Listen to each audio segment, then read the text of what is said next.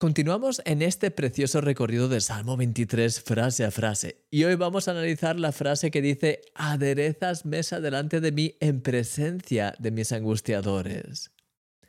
¿Puedes imaginarte lo que está diciendo este versículo? Piensa en ello y mientras tanto vamos a pintar el cuadro en nuestra mente.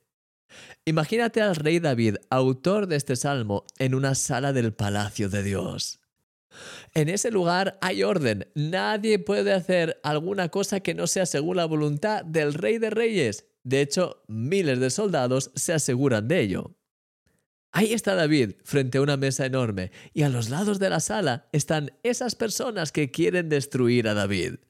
Esas que siempre que pueden conspiran contra él y tratan de desanimarle con mentiras para que caiga y así poder ocupar su lugar, como en las películas de la Edad Media. en ese momento, el rey viene y manda a sus soldados que preparen la mesa con todo tipo de manjares, porque hoy va a cenar con David. De hecho, el rey mismo se pone a ayudarles en los preparativos, mientras David no puede hacer más que mirar lo que está ocurriendo.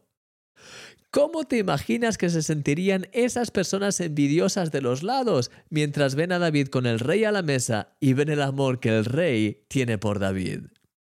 Querido amigo, eso es lo que siente el enemigo cuando permaneces firme en Dios.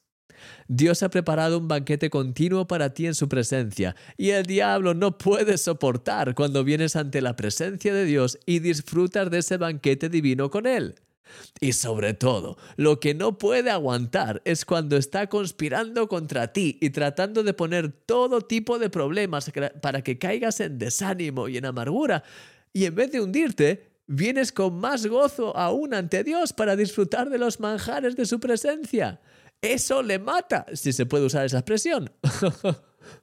Hoy, querido amigo, vamos a darle envidia al diablo. En medio de cualquier situación por la que estés pasando, Dios ha preparado delante de ti un banquete glorioso para que puedas venir a cenar con Él y deleitarte en su presencia. Es lo que hicieron Pablo y Silas cuando fueron azotados y metidos en la peor mazmorra de la cárcel. Cenaron con Dios en el sentido de que estaban tan llenos de su presencia que no pudieron dejar de cantar y alabar, aun en medio de estar en la peor situación que habían nunca confrontado. Y eso resultó en un milagro sin igual en sus vidas. Hoy empieza a hablar con Dios, a abrirle tu corazón, a contarle exactamente cómo te sientes y cuánto confías en Él. Y deja que tu fe crezca tanto dentro de ti que no puedas dejar de darle gracias en medio de tus circunstancias. Eso es realmente un banquete para el alma y desata los milagros del cielo como nada. Te lo digo por experiencia.